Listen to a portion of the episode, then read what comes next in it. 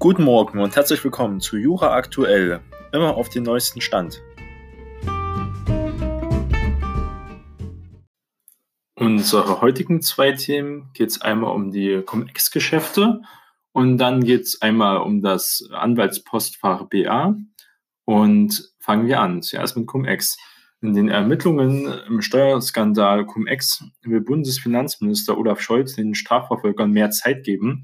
Dazu sollen die Verjährungsfristen bei besonders schwerer Steuerhinterziehung angehoben werden. Darauf gehen wir jetzt ein. Bundesfinanzminister Olaf Scholz, SPD, will Staatsanwälten mehr Zeit für Ermittlungen im milliardenschweren Cum-Ex-Steuerskandal zur Lasten der Staatskassen verschaffen. Er wolle sicherstellen, dass die strafrechtliche Verfolgungsverjährung für Fälle der besonders schweren Steuerhinziehung deutlich verlängert wird, sagte Scholz dem Handelsblatt. Bei besonders schwerer Steuerhinterziehung beträgt die Verfolgungsverjährung bislang 20 Jahre. Scholz will sie nun auf 25 Jahre ausdehnen. Bei Cum-Ex-Geschäften nutzten Investoren eine Lücke im Gesetz.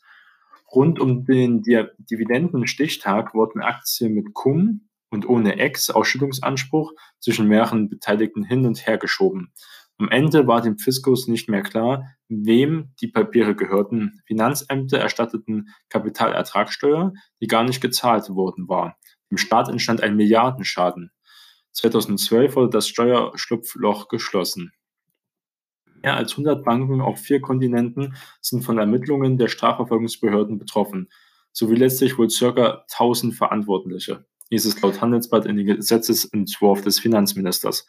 Allein in Nordrhein-Westfalen, wo die allermeisten Cum-Ex-Ermittlungen laufen, gibt es nach Angaben von Landesjustizminister Peter Biesenbach, CDU, 68 Ermittlungsverfahren mit rund 880 Beschuldigten.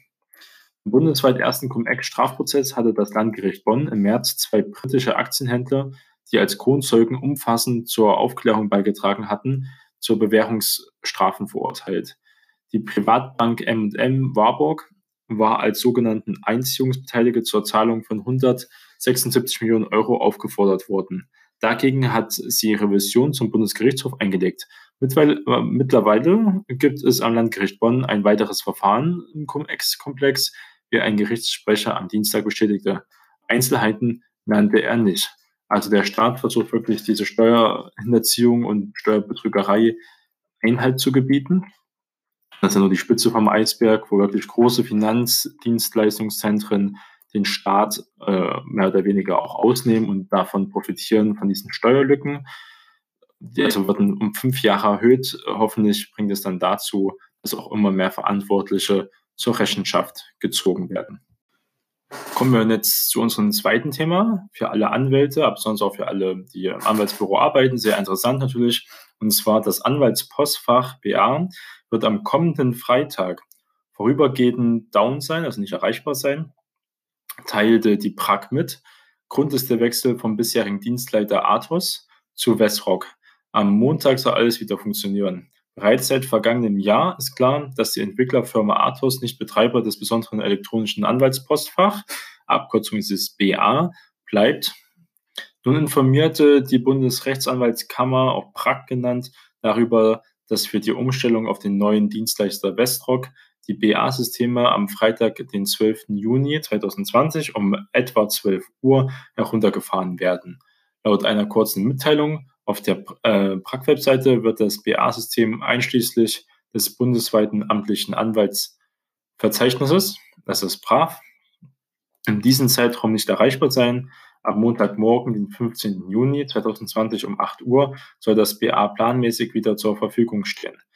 Die PRAG bittet Rechtsanwälte, die vorübergehende Downtime bei ihren Planungen zu berücksichtigen.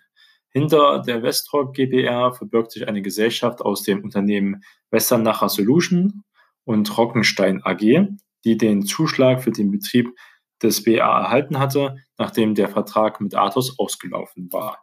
Also hier eine weitere Änderung, muss uns natürlich bewusst sein, sollte man also jetzt nicht am Freitag, diesen Freitag, noch eine wichtige Fristsetzung haben, dass das Gericht Klarerhebung zum Beispiel gemacht werden muss, sollte man es auf jeden Fall auf Montag verschieben oder vielleicht vorziehen auf Donnerstag.